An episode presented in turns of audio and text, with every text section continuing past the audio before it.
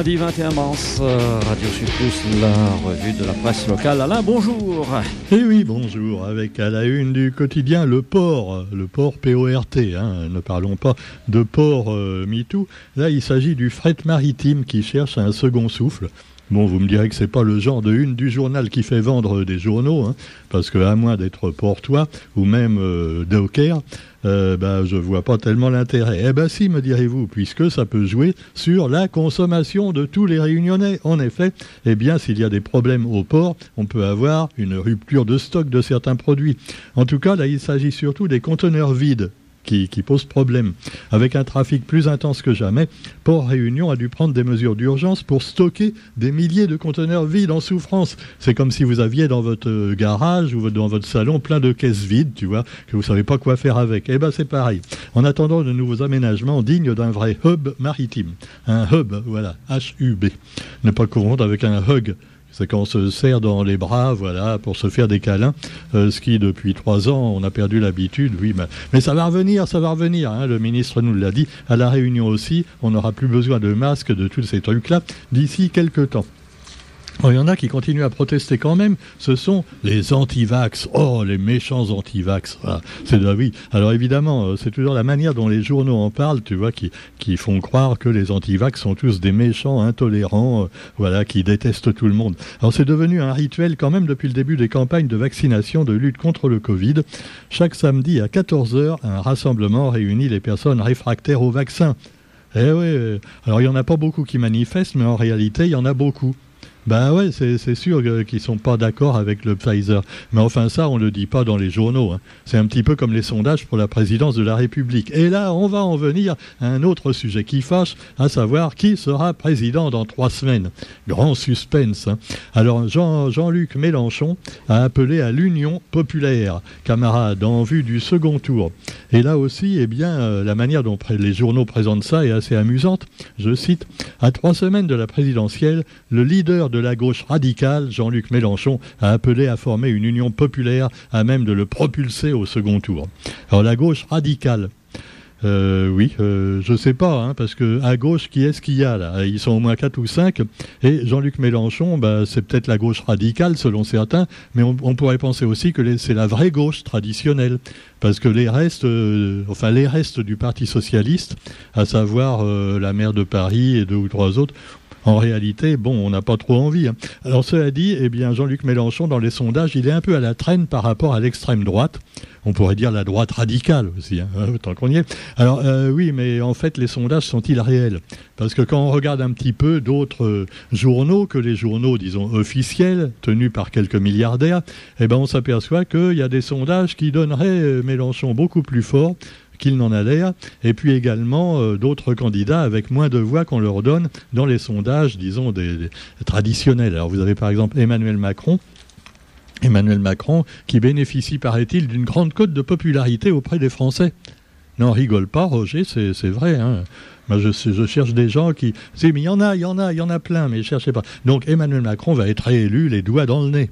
Non, pas les doigts dans le nez, il y a encore le Covid, pardon. Bon, justement, à propos d'humour politique, la BD politique, contre-pouvoir ou divertissement? La question est posée aujourd'hui euh, dans le quotidien à propos du festival de BD d'Angoulême, en pleine campagne présidentielle.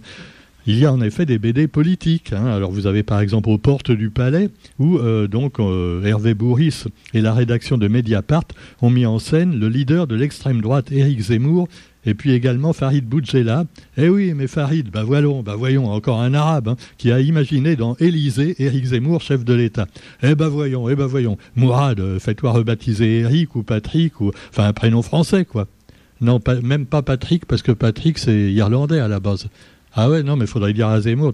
Les prénoms vraiment français, chrétiens, euh, c'est compliqué. Hein. À part les douze apôtres, euh, on voit pas. Judas, tiens, on peut s'appeler Judas aussi. Ah bon, cela dit, les journalistes du Monde eh oui, Le Monde euh, ont publié début mars l'obsession du pouvoir et ça concernait les trois derniers présidents, Nicolas Sarkozy, François Hollande et Emmanuel Macron. Alors euh, évidemment, euh, ce qu'il voit de cette campagne, après avoir eu un accès très privilégié à François Hollande, ce qu'il voit donc les inquiète. Le favori de cette élection, enfin Emmanuel Macron, garde plus près de lui un dessinateur de BD, Mathieu Sapin. Alors évidemment, Mathieu Sapin, il y en a qui disent il est bien gentil, il fait des bandes dessinées rigolotes, il est sympathique, c'est ironique, toujours drôle sur le monde politique, mais bienveillant, moins critique. C'est vrai que c'est un peu comme Charlie Hebdo maintenant, tu vois, par rapport à Macron, ils vont sortir des grosses vannes sur sa femme, tout ça, mais ils vont pas aller au fond des choses, contrairement à Mediapart ou même au Monde. Euh, voilà, alors euh, c'est sûr que là, ça déforme un petit peu, et effectivement, la BD n'est plus un contre-pouvoir dans le cas de Mathieu Sapin, mais ça devient simplement un divertissement, et puis finalement, on se dit, ah, il se moque un peu d'Emmanuel Macron, on est content, voilà, et on en reste là, et on va ensuite voter Macron. Bah ouais, euh, alors cela dit, les voyages également, alors ils sont payés quelquefois, enfin ils sont invités à des réunions politiques, par exemple à la réunion fin 2019, eh bien, euh, c'est le syndrome de la VIP room. Souvent, quand tu arrives à y entrer, c'est un peu décevant. Et puis alors, tu es préservé, tu voyages entre gens de bonne compagnie, tu manges bien, tu ne vois pas vraiment ce qui se passe. Et c'est ainsi qu'Hervé Bourris, autre dessinateur, préfère éviter de rencontrer les responsables politiques pour ne pas être influencé. Voilà, par exemple, c'est nous, c'est pareil, hein, à Radio Sud Plus. Euh, imagine qu'on invite un homme politique dans la langue La Pointe Zo, ça va être bienveillant, comme certains humoristes locaux, tu vois, qui invitent un homme politique à faire la cuisine, tout ça. Comment peux-tu après les critiquer? Non, c'est des copains finalement. Hein, il n'y a pas de critique de fond. Et c'est ça qui est bien dommage. Donc euh, voilà, alors l'émission également pour illustrer les enquêtes journalistiques sur Marine Le Pen et Éric Zemmour. Euh, voilà, euh, les éditeurs affectionnent ce genre depuis le succès de la BD Quai d'Orsay. C'était il y a déjà plus de dix ans. C'était sur la diplomatie de Dominique de Villepin. bon, c'était déjà plus, plus pointu, on va dire. Puisqu'on parle politique, revenons un instant. Euh, voilà, j'aurais pu les laisser euh, pour la langue de la pointe zo avec Thierry Bertil, mais euh, c'est trop beau pour que je vous en parle pas tout de suite. C'est un petit peu les, petites phrases des candidats. Alors il va y en avoir plein. On va pouvoir faire une collection. Alors tu as par exemple, si je reprends donc les, les, phrases, il faut que je les retrouve hein, parce que j'ai perdu ma page comme d'habitude. Donc vous avez la la la la ah, euh, on va parler un petit peu voilà, de ça avec les échos de campagne à 21 jours du premier tour. Et alors, par exemple, l'ami des animaux. Qui est l'ami des animaux? Et parmi les candidats? Eh bien, c'est euh, le souverainiste Nicolas Dupont-Aignan. Ah ouais, ça va faire plaisir à notre ami hein, euh, Marc, hein, qui n'est plus à la radio, mais enfin qui a été un fan de Dupont-Aignan. Il aime bien les animaux aussi. Alors cela dit, c'est Brigitte Bardot qui a dit que ce candidat mériterait plus de temps de parole à la télé, parce qu'il aime les animaux. Ben oui, oui, oui. Enfin, c'est une bête politique aussi, Dupont-Aignan, hein, quelque part. Et puis également Marine Le Pen, qui était aussi la copine de Dupont-Aignan pendant un moment. Elle aime bien les animaux aussi. Hein. On se souvient, il y a un chat, son papa avait tué son chat, je ne sais plus quoi, il y a quelques années. Quand même, c'est pas gentil. Alors, elle veut, elle, pousser la chansonnette, pardon. Alors, euh, elle a dit euh, dans une interview, peut-être qu'un jour, je vous en chanterai une petite. Je vous, je vous en chanterai une petite. Elle n'a pas dit, vous, euh, je vous en taillerai une petite. Hein. Roger, faut bien, faut, faut acheter un sonotone là. Bon, alors bon, non mais je sais pas. Ah oui, elle a, elle, a été euh, un Facebook Live organisé pendant le meeting de Jean-Luc Mélenchon. Alors non, ne Mélenchon pas tout. Alors elle, est une fan absolue de toute la chanson française. Alors je ne sais pas si la chanson française euh, qui est citée est fan de, de Marine, euh, je pense pas. Est-ce que Jacques Brel aurait été fan de Marine Le Pen ou alors Barbara, tu vois? Non, non, elle, aime bien Jacques Brel, ça. Alors c'est sûr, euh, Serge Lama, Charles Aznavour. Ma chanson préférée dépend du moment de la journée, ce que je ressens du moment de ma vie, a confié Marine Le Pen. Oh, c'est émouvant.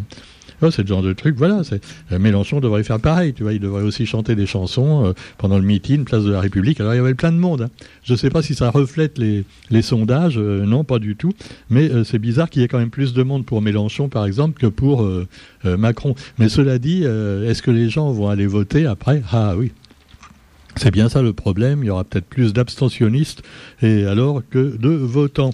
Et justement, il y en a un qui n'est pas content, c'est Z comme euh, Zemmour.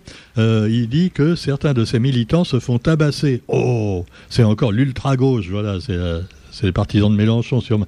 Enfin voilà, il parle pas de, des néo-nazis qui... Non, il n'y a pas de néo-nazis chez Eric Zemmour. Ça c'est une légende, tu vois c'est comme quand Poutine il dit qu'il y a des néo-nazis en Ukraine, c'est une légende, ça, n'existe pas, taisez-vous. Bon, alors cela dit, vous trouverez à propos de l'Ukraine justement, ils essaient de trouver des morts, hein, mais moi j'aime bien l'effort que font les journaux. Et je dis Poutine est un assassin, c'est évident. Hein, euh, je dis pas le contraire, mais euh, les journaux sont agaçants parce qu'ils cherchent toujours, tu vois, les victimes. Alors, euh, alors Moscou accusé d'un bombardement d'une école à Mariupol, Mariupol qui a été dévastée, on le sait, puisque c'est vraiment la, ville charnière qu'il faut absolument prendre pour gagner la guerre.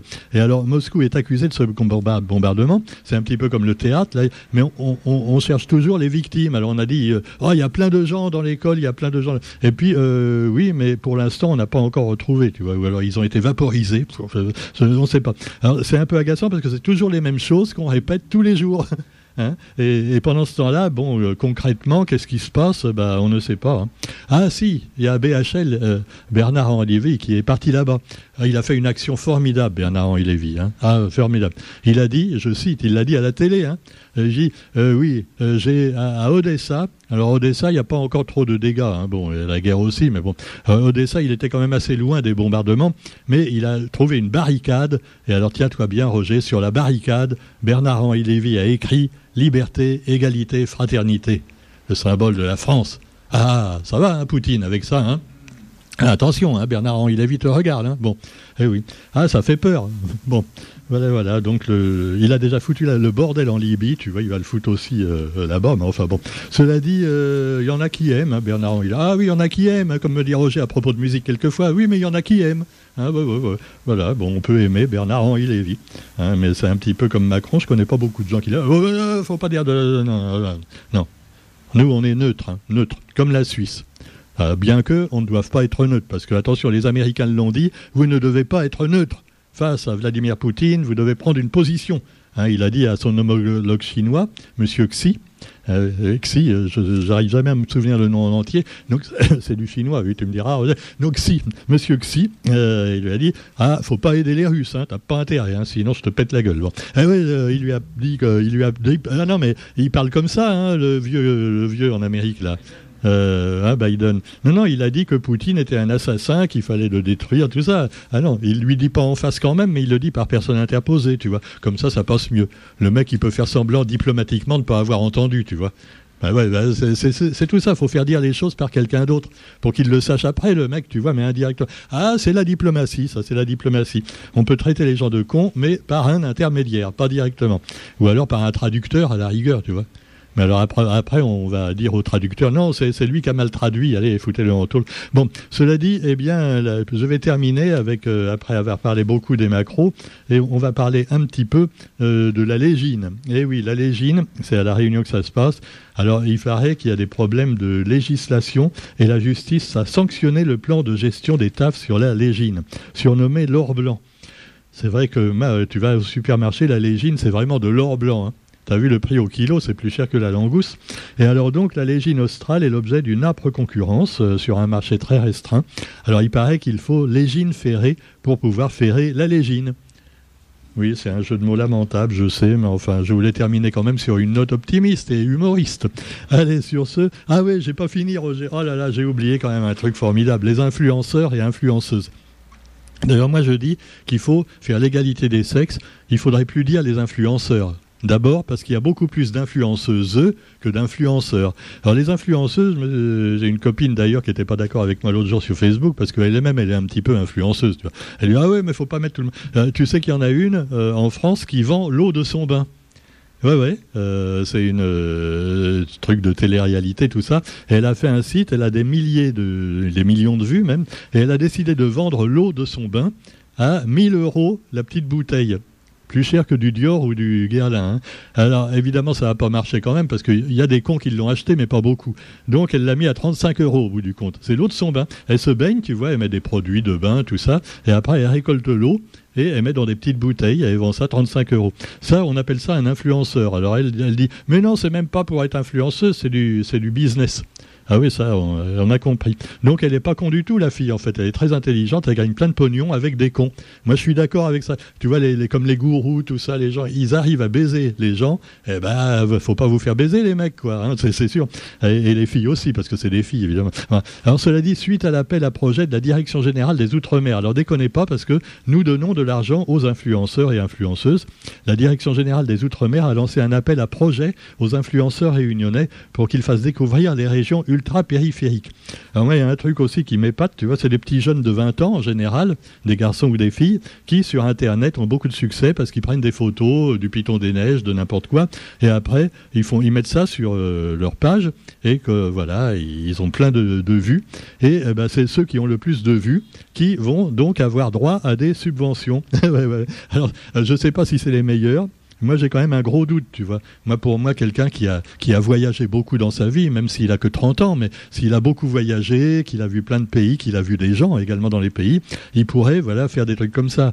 Mais présenter simplement des cartes postales et qu'on nous donne de l'argent pour ça, franchement, ça me paraît pas évident. C'est un petit peu comme ceux qui, qui s'occupent de mode, et de choses comme ça, des influenceuses qui finalement nivellent par le bas plutôt qu'autre chose. Enfin, c'est mon avis personnel. Hein. Je ne sais pas, il faudrait peut-être les interroger. Hein. on va les appeler hein, pour les interroger à Radio Sud Plus, ces influenceuses, Roger. Ce serait une bonne idée. Pour leur dire, mais qu'est-ce que vous savez en fait des voyages? Vous avez déjà voyagé dans votre vie à part... Euh, à part sur Internet, sur Google, Earth. bon, allez. Je terminerai quand même par une note humoristique. Et eh oui, que j'ai vu sur Internet. Je, termine, Roger, je vais être trop long.